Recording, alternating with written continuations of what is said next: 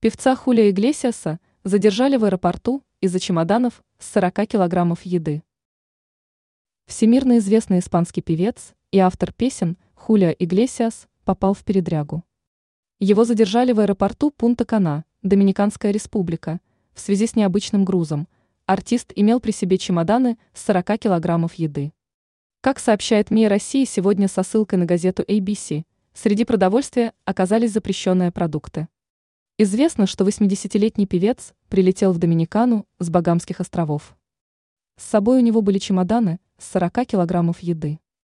Осмотрев содержимое чемоданов, сотрудники воздушной гавани обнаружили несколько сумок и пакетов со свежими продуктами, которые запрещено ввозить в страну. В результате Иглесиаса, как и других путешествующих с ним граждан, задержали в аэропорту на несколько часов. В ситуацию пришлось вмешаться высшим должностным лицам государства – включая министра культуры и представителей канцелярии президента. Только после этого пассажиры были отпущены. Но неизвестно, смог ли Хулия Иглесиас забрать с собой запрещенные продукты питания. Ранее в мусоре нашли сценарии сериала «Друзья» и продали на аукционе.